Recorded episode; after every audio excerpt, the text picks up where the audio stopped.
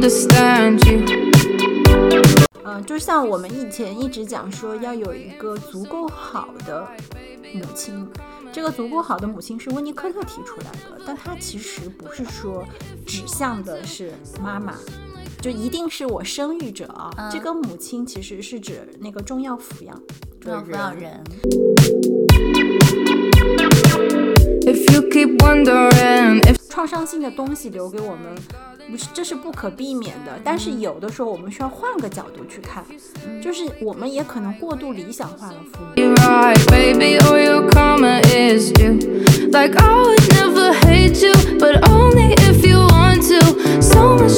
Time Hello，大家好，这里是万物有趣，我是小鱼，我今天又回归啦。欢迎小鱼回归，我是心理咨询师 Cindy。今天我们俩想跟大家一起来聊聊关于原生家庭的话题了。其实按道理说，心理学这一块一聊到原生家庭，那就是好多好多话可以聊。而且就是就心理学这一块，好像大家都觉得它势必就百分之一百，它就一定会跟原生家庭给挂钩。对，然后“原生家庭”这个词儿近几年真是流行到炸裂，我觉得几乎所有的平台上面都在但凡对你但凡有一些什么跟心理相关或者健康相关的东西，对它都会涉及到 这个词儿。对，因为它确实是绕不开的一个话题啊。嗯，我相信也是因为随着心理一些知识的科普，然后很多人呢开始重视这一块了。对，然后我们就开始去想想自己是怎么被抚养大的啊，然后这些巴拉巴拉巴拉，然后就开始让原生家庭 背了一些锅。就几乎背了很多的锅。大家就觉得，哎，我之所以今天会成为这样，或者我之所以今天会做这样的一些行为或者举动，百分之九十五以上的原因嗯。都是因为原生家庭造成的，对吧？嗯，就是这个观念上面，我先不发表我的想法啊，我先我我先来问问小鱼吧，你是怎么去看原生家庭的？就是其实很多人并不并不知道什么是原生家庭啊。我们先再说一下什么是原生家庭，就是你出生之后抚养你的这个家庭。对，所以很多人会认为原生家庭一定是我和爸爸妈妈，嗯啊，这这个比较常规的这个三角的关系。嗯但是其实我们知道，在很多的这个家庭中，很多父母他其实是缺失的，他主要的抚养人可能是爷爷奶奶或者是外公外婆，对不对？对，所以其实很大。对，所以我们其实讲的这个原生家庭，其实最重要的就是指你整个的抚养人和抚养环境对对是什么样子的。主要嗯。是讲一个人从这个毛毛头刚出生，嗯，然后到你抚养这个成人过程当中的这一块儿，它可以泛化的比较大的，其实，但是有的时候我们讲原生家庭，主要针对的还是你的父母，嗯。啊，当然你说我我父母那丧失的，那可能就是指主要抚养人，就我们叫重要他人，我觉得原生家庭，其实，在我们嗯。以前并不会，就是不知道这个词儿的时候，就觉得，哎，爸爸妈妈教育我们的，或者嗯他们给到我们的，都是我们未来人生的一个 方向，你知道吗？就是首先从物质上面，我们是仰赖他们来生存的，那其次是从精神上面，就他们其实是指导我们。在未来的社会当当中，如何去为人处事的，嗯嗯嗯，因为你会其实会看着他们为人处事的方式，或者是他们告诉你的一些，比如说一些，比如说规矩，嗯等等之类的，然后你来去判断你该怎么跟别人相处。嗯啊、我觉得其实我觉得原生家庭对于一个孩子来说，它其实还蛮有指导跟教育的那个意义还存在的。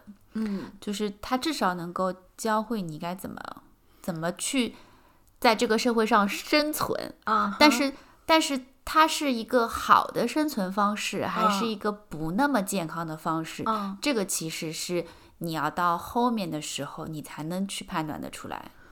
哎，那我问你啊，那你比如说像有的家庭啊，有的当然现在这个大社会环境下，可能这种家庭少，但是像我们这一代人，很多人的原生家庭相对来讲，父母是没有受过教育的，嗯，甚至于像有很多留守儿童吧。他的父母出去对对对打工，那就跟的是完全没有受过教育的老人。你说嗯像这样子的家庭，你怎么给他一些引导？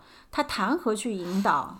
就是用他们的生活经验，生活经验。对，但是其实我们说原生家庭，我相信大家内心你总会想说，原生家庭好，是不是这个人就会发展的好？我觉得其实我们现在来看啊，未必。你你就像你刚才说的，比如说一些留守儿童，嗯其实一些比如说没有受过教育的老人，他们也会有一些，比如说老年人独有的一些经验的智慧啊等等，有一些你也不能说他完全都是不好的，嗯啊嗯所以说，而且有些就是他们教育出来的孩子也没有说很不好，也还是不错的。嗯所以我觉得其实也不能是说一定是说受过文化教育啊或者怎么样的父母教出来的孩子一定是好的，嗯或者受过文化教育教出来的孩子一定是不好。我觉得也有不好的。嗯，对呀、嗯我就是因为你听你讲这个，我就突然想到，像以前我们那个年代，有的家庭确实呃很糟糕的，但是孩子，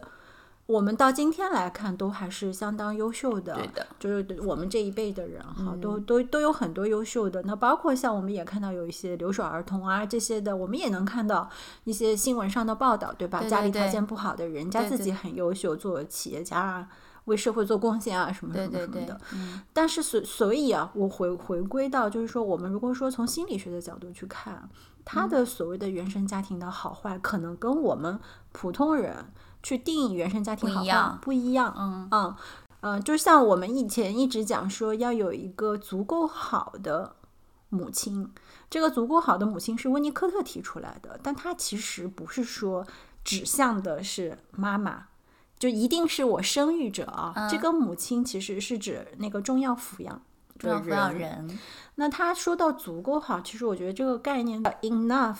它不啊是说我们翻译过来，很多人有的人老师会翻译成要什么完美的。这个六十分我忘了是哪个老师翻译的，当时他纠结了很久，后来觉得还是足够好的会更更贴切。但是你又很难定义，中文就在这儿，你很难定义什么叫足够好呢？可能对于你来说这个就足够了，对于我来说它还都不叫足够，你懂吗？嗯但你用英文去理解可能会好理解一点。嗯就是那个恰到好处吧。我觉得这个恰到好处可能是指的什么呢？就是说他对这个孩子的人格抚养上面，嗯我们先不讲经期什么各方面啊，我们先讲对人格抚养上面，你能够给到一个孩子一个差不多的呃友善的一个环境，其实我觉得这个是他想要去表达的这个 enough 的这个意思。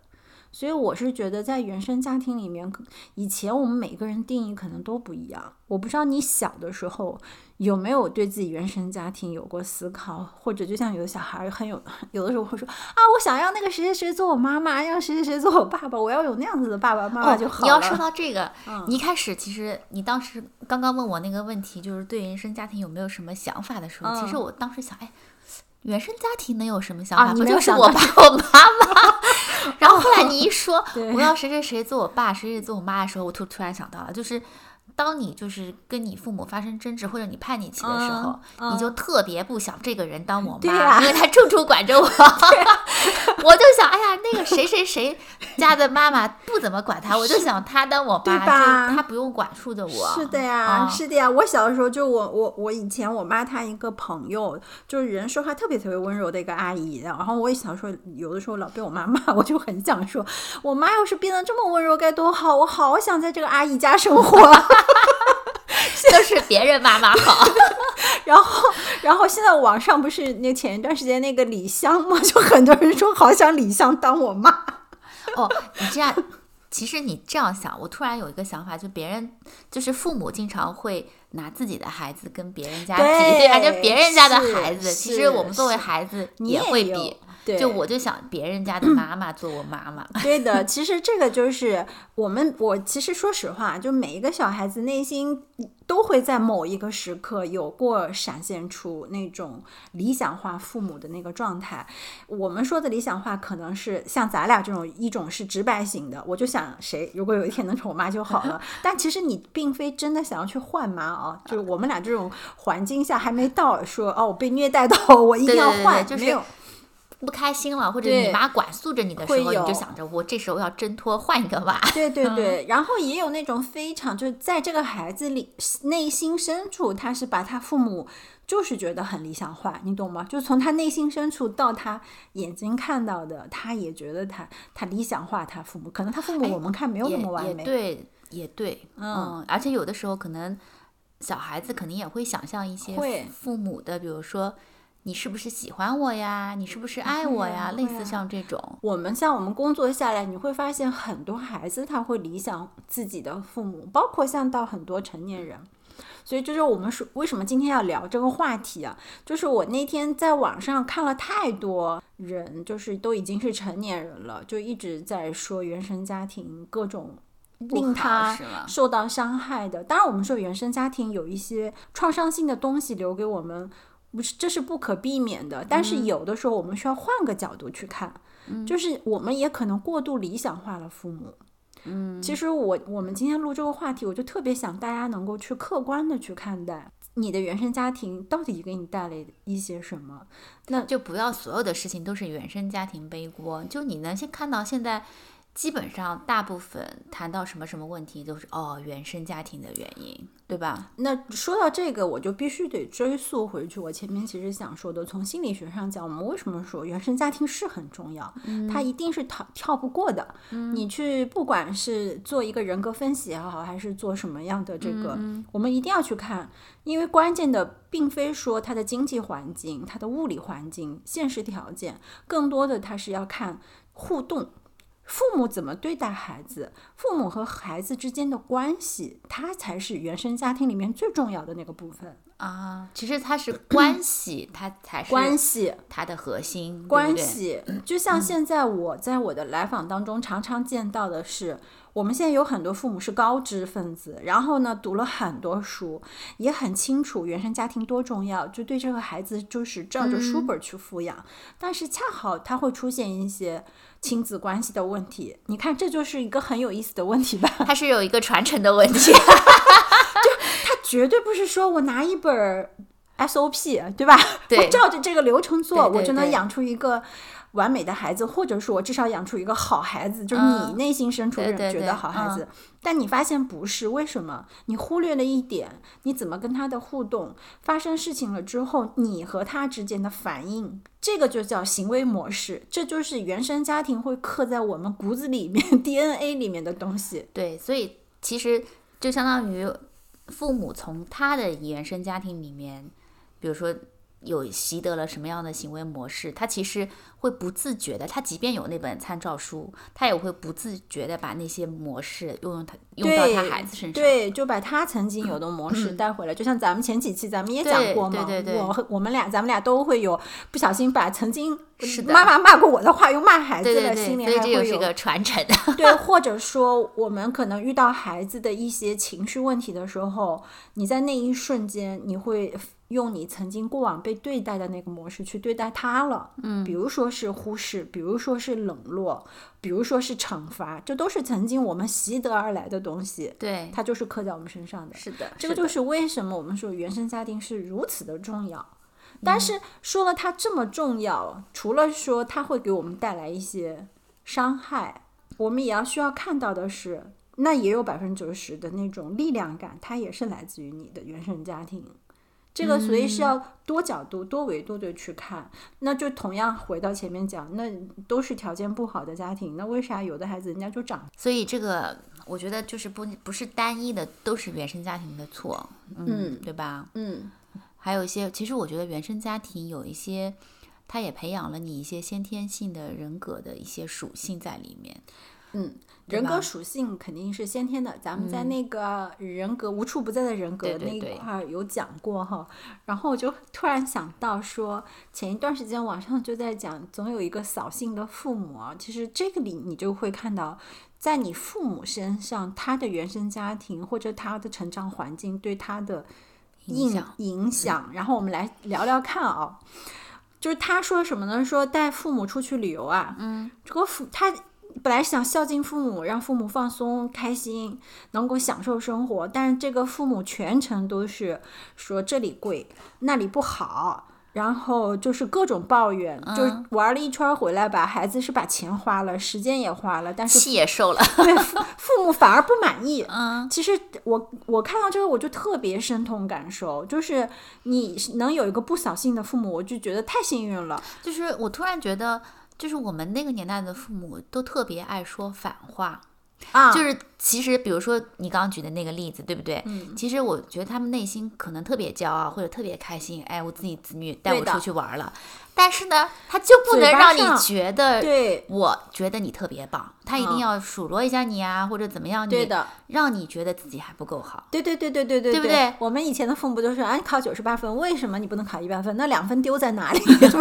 不就是这个样子吗？现在有很多父母是这样子、的，对对对，嗯，就我现在很多来访的父母跟我谈起孩子的这些东西，我都觉得天呐，简直复刻版。就是那我妈他们那个年代的人，到现在你看还是有一些人会说这样的话。会会的。啊、就是你要去检讨一下你自己。对我上次带我儿子吃那个 羊肉串儿，然后旁边 坐了一个女儿跟她爸爸。啊，我觉得那小女小姑娘就没有什么声音的，然后呢，他们是去上了那个辅导课再回来，嗯然后那个爸爸就说，他说为什么你他做卷子做的很快嘛，小姑嗯娘做卷子做的很快，而且正确率也还蛮高的。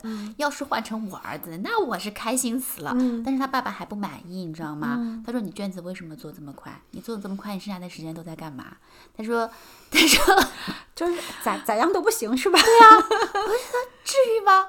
然后他还说啊，说他们好像班级要选什么班干部之类的。他说他他女儿是候选人，他说你怎么样能保证你自己能入能能这个成功竞选成功？是不是？你要怎么怎么样努力？你要在什么什么什么方面 干嘛干嘛？就说了一大堆，你知道吧？嗯全程吃饭，那个小姑娘一句话都没说，一个字儿都没说，从吃进去吃。到吃结束，他爸缩了三分之一的时间，剩下三分之二在吃饭。然后那个小姑娘一个字都没说过，你坐在旁边，你你全程什么感受？我问你。我就觉得很压抑。嗯，我觉得哪有这样，这女儿优秀的不要不要的，换成我，我心想，要我把我儿子给你带，你不得崩溃了？此话六六不要听。其实我们常会看到这种父母。你说到这一点，我就想起有一次我跟朋友也是在外面吃饭，也同样是在一个饭店里面，然后就在我隔壁桌那个妈妈。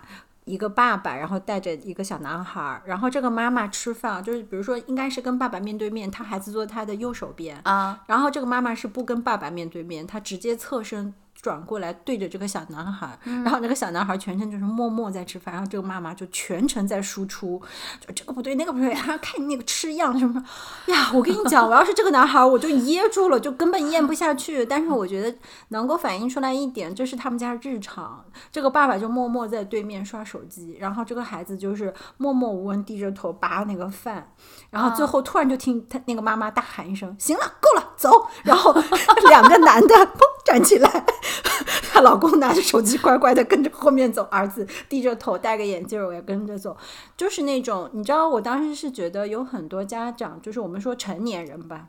你把你内心曾经的那种过往的习惯也好，那种愤怒也好，都投射到了这个孩子的身上。所以，我们说一个家庭是一个系统，孩子是最弱的。我就特别当时我特别有冲动说，你咋不对你对面的男人发脾气呢？你对这个孩子是干嘛？我跟你有一样的想法。对吧？嗯，就是很多人是这样子，所以我们说为什么要去看原生家看原生家庭？他以前的模式也一定是这样子。嗯，当然他以前是这么被对待的。对，当啊然也有可能就是说成年人生活不易，他也确实对这个老公有很多不满，或者对生活不满，但是他无处发泄的时候，那不好意思，这个最弱的人就得承担他的，因为孩子不会反不会抗反。抗。嗯，这个就是作为原生家庭里面的孩子那个角色就非常辛苦。为什么我们说很多的创伤是来自于原生家庭？父母是不会故意的，他不会说。当然，我们排除恶性事件啊，嗯嗯，大部分人说我不我我哪有心思想要伤害你啊？但是就是在这无意之间，这些可能他们这些东西就有。行为也，他们也没有意识。我相信他呃意识到了，他也刹不住。就是有的时候我会看一些家长骂孩子，就 骂到顺口了，你知道吗？就感觉都刹不住的那个火，好像就他都不知道该怎么撒了，在这个孩子里。所以有的时候在一些公众场合啊，看到一些对孩子在公众场合这样子去打骂的，我都觉得很恐怖。就说明他们在家都是日常，对，在非常习在。日常，然后就是很有可能这个家长他曾经也是被这么去对待过，我们可以去猜测啊，他没有被尊重过，所以他不懂怎么尊重他的孩子。你懂这个模式啊？我就在跟大家去解释这个原生家庭的一个模式。所以回过头来说，如果我们在一个足够有爱的一个家庭，足够有爱，我至少说，我不能说我就是一个完美的妈妈，我也不会说我是给你满满的爱，我都不会这样子。但是我 我给你的足够的东西是什么呢？我能够尊重你，我能够看见你，然后你跟我说话，我有回应，其实这个很重要。就啊我们有的对是说逼疯一个人啊，你不回应他，他就疯了。真的就是无那个是哪个心理学家说的呀？你让他陷入到无人之境，就你把一个人为什么关小黑屋是最可怕的。啊，很多家长会累，就累在说老想去做很好，嗨，我觉得他想，有的时候可能是他想改变自己的孩子，你说特别对，对不对？核心根儿上就在这儿，就是我已经做好了，你怎么还不好？其实他做的这个为就所谓呈现出来的好，是希望那个孩子能改变。就这个是根儿上的，就包括像在两性关系当中也是的，很多人就是打着说啊，我可以为你改变，其实他说的这句话意思是我为你改变，你也得变，你得对我好。就是他对对方都有期待，有啊所以我觉得就是 期待，就你得合理的一个期待，就往往就是像刚才我们说的，我们会理想化父母来想我们的父母变成什么什么样子对，那其实父母对于孩子，他可能也会说，我想你变成什么什么样子，你一直不都是吗？对对吧对，父母咱们父母不都是说别人家孩子怎么怎么样，自己家孩子们所以他对你有不合理的，但是你明明不是这块料，对不对？他变不了那个东西，所以你不合理的期待的时候，你就 一次次失望之后，你就会很崩溃。然后那时候的情绪，你再想要去控制，比如说我要跟你事事有回应啊，跟你互动啊，就变得特别难了。我来说个具体的，我就就是回到刚才我说，有的就是有的父母，你能有一个不让人失望的父母啊，很难哈。嗯，就是因为我自己也经历过，就比如说带我妈玩儿也好，干嘛也好，嗯，就举个我印象特别深的，以前呢，我妈是觉得我还算是个乖的孩子，其实我小的时候就是挺听话的，也不太会。这个跟父母有什么操心的事儿，反正就是懂事省心，都是我小时候的标签。嗯，然后又很喜欢读书，我就一直觉得我妈是很喜欢我喜欢读书这个东西，你懂吗？因为我总觉得我妈希希望我多读书，你知道吗？我小的时候是没有太多玩伴的，我妈不喜欢我去玩儿，我妈就喜欢我看书。那我为了讨好我妈，我就好像把这个东西刻在我的内心深处了。所以我就养成了个习惯，我看到什么书，然后自己写写的什么这种小作文之类的，我都特别愿意分享给他。其实你懂吗？就有点特别希望看让妈妈认可我，嗯，让妈妈看见我。你看你喜欢我看书，然后我就做给你看，我优秀吧？其实是这么一个内心动机。嗯，然后我跟你讲，我妈每一次，每一次她都会跟给我丢过来都是各种各样的不屑批评，就你你你你看这是什么书啊？不就是意识流？你写的这啥玩意？不就是意识流？就说一天到晚我在写意识流的东西，然后有，就在我个人还没有完全成长的时候，我会非常非常受打击。那个时候我就觉得我永远达不到他的要求，我觉得我妈太牛掰了，我妈是这就 你你会觉得偶像，你会觉得他的批评你，就你会入到他的逻辑里，你知道吗？他说，啊，你就觉得他说的都是对的，我就应该是往他说的那个方向去努对，力然后去进步。然后就会批评自己说，哎，我怎么能老写意识流的东西呢？我得写点儿，对吧？有点什么宏大创作的东西。哎呀，你都不知道。直到有一天，我开，我那个时候开始觉醒了，然后自我开始觉醒了，然后我，但是那个习惯性的动作没改变，你知道吗？我就你还是会去求妈妈认可。也不是我对我觉得潜意识那个时候已经不在意识层面了。然后我妈不是在英国嘛，又不跟我在一起啊。那那那那个时候我们俩还在聊微信的时候，我就跟她说，我说我最近看了一本特别好的书，我想推荐给你，就是加缪加缪写的那个《局外人》。嗯，当时我看完以后，我是真心的觉得哇塞，心灵受冲击的。嗯，我丢给我妈，介绍给我妈看，是因为我觉得她能懂，你知道吗？我觉得我我周围很多同龄人，他们那个时候没有接触过加缪，我跟他们说这个书，就是没有人会跟你能聊，你知道吗？我觉得能跟他聊，我就推荐给他看。我去，我跟你说，我妈又把我骂了一顿。然后我妈觉得我，因为你知道吗？加缪的《局外人》，他整个写的其实他就是想写一个人不融入这种我们所说的普世的情感当中，又是个什么样的情节？其实我觉得我是共情到了，可能我潜意识当中对我妈也有攻击吧，她感受到了。所以他说我我知道你要是，他就他感受到我的攻击性了，可能他就觉得我在攻击他，你知道吗？哦，那一瞬间我我就觉得好扫兴，你知道吗？就我内心其实觉得，嘿，我推荐给你是因为我觉得你在灵魂深处能跟我撞击一下，原来你也不过如此，就觉得很扫兴。然后就那一瞬间，我就决定以后我啥也不跟你分，就是分享，就以后我都不跟他去分享了。你想，很多父母就是。其实，当每当子女就愿想要跟他们去分享，或者想要带他们去享受一些现在的生活的时候，他们给到的反馈，倒逼着子女对，倒逼着子女以后不想分享联系。我现在是刻意感受到了之后，我才能够跟我女儿在这方面有注意。我之前会发现，她跟我讲一句话的时候，我就会不由自主想要给她指导。就你，你懂吗？因为我们从一个成年人的角度，你看一个孩子跟你分享的时候，你很容易带入自恋。我说的自恋，就是你觉得你有经验，但是你忘了从一个儿童的角度去看。它是一个有趣的事情，它并非说你要步步都要正确的一件事情。但是我们就太容易用成年人的眼光就说，哎，你怎么样能把这个事儿做正确啊？避免自己受伤害啊，或者怎么怎么怎么样？但其实他的目的不是让你来帮他分析问题的，他就是想跟你分享分享一下。对，你就跟着他一起去吐个槽，骂个人。其实这是他想要的。我是在后来跟我女儿有一次分，就是她跟我分享的时候，我就不由自主想要去做那个说教的那一瞬间，我觉得我自己好讨厌，你知道吗？你是怎么会意识到你那个瞬间想做说教了？是那个瞬间自己意识到的？自己意识到，自己意识到。然后，因为他也跟我反馈了，他说：“你能不能不这么讲？”他说：“我就是想跟你分享一个。”他说：“我并不会真的会怎么怎么怎么样。”哦，那一瞬间我就意识到，哎呀，爹味重的人真讨厌。我自己怎么也成这样了？所以不要说教哦，就是不要说教，就不要做个扫兴的父母。这个就是我，我是在跟他就跟我女儿互动的过程当中，我去就是刻意是去意识到。所以现在我会试图让自己从一个少女，她现在是少女了，从少女的那个角度去看她说的这个问题。我觉得，如果说不是太大的这种方向性的吐个槽，我就跟她一起吐槽。他一天到晚吐槽他们老师同学呢，我就跟着他一起啊。我觉得他就会愿意跟我们去交流了。就你你要让他意识 到，他你跟他是同战线的，对吧？我是这样觉得，原生家庭这个话题，我们今天想聊呢，就是。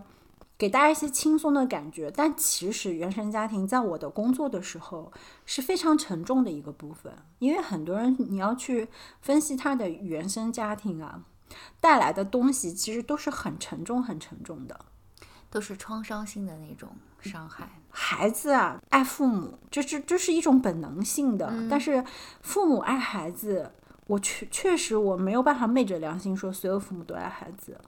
那现实当中也有不爱孩子的父母，但是我们今天不是说评判对错，嗯，我并不认为说他不爱孩子他就一定有错，或者他，你你你作为父母会不会是爱的表达方式不同？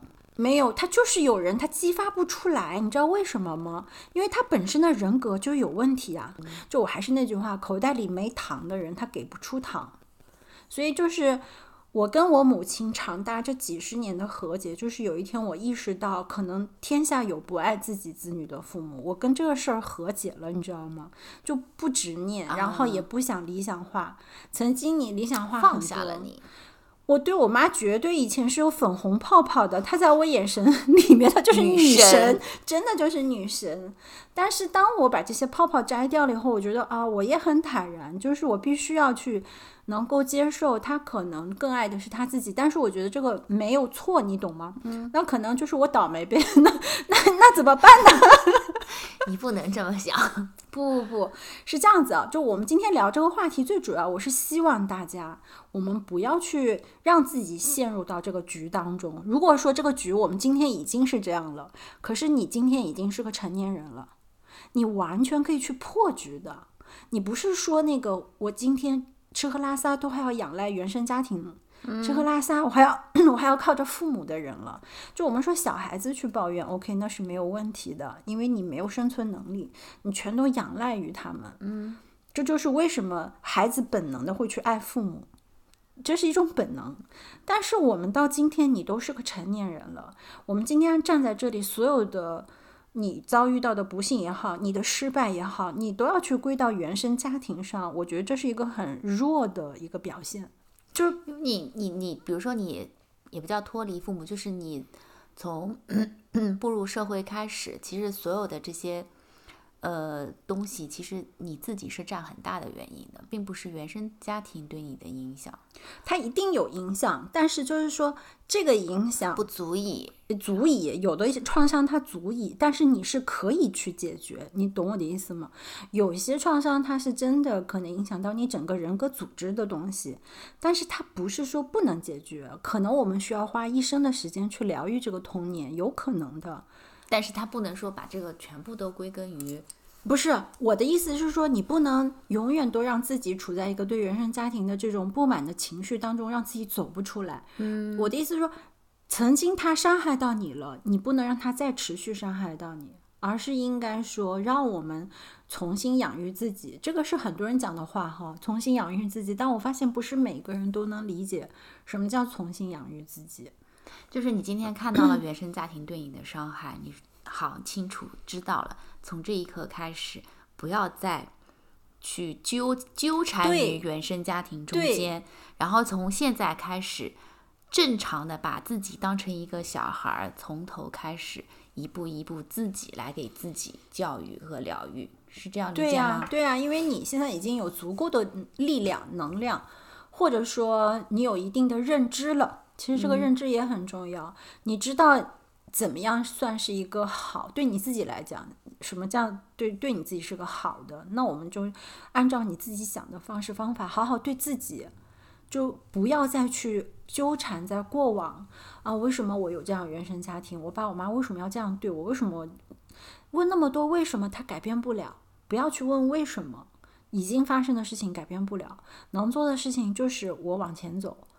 那在走的过程当中，就是好好用你想的那个方法，好好对自己。就是你要不要沉浸在过去不能改变的事情上面？对的，今天太多人都在说原生家庭的这个那个。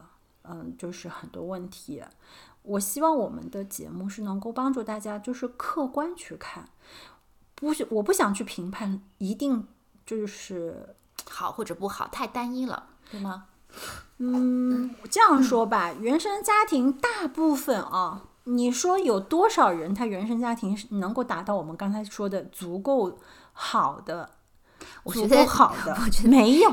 我觉得刚刚那个 enough 也可以用在原生家庭，就 enough 原生家庭其实就够了，就是足够好的。但其实我跟你说实话，就连足够好的，我相信，在我们这个社会文化背景下，嗯，没有几家的，不不多不多。大部分人啊，因为特别像我们这一代人，父母这个背景下，他们其实是遭遇到很多这种。嗯，历史的一些问题，所以他们也没有被很好抚养过。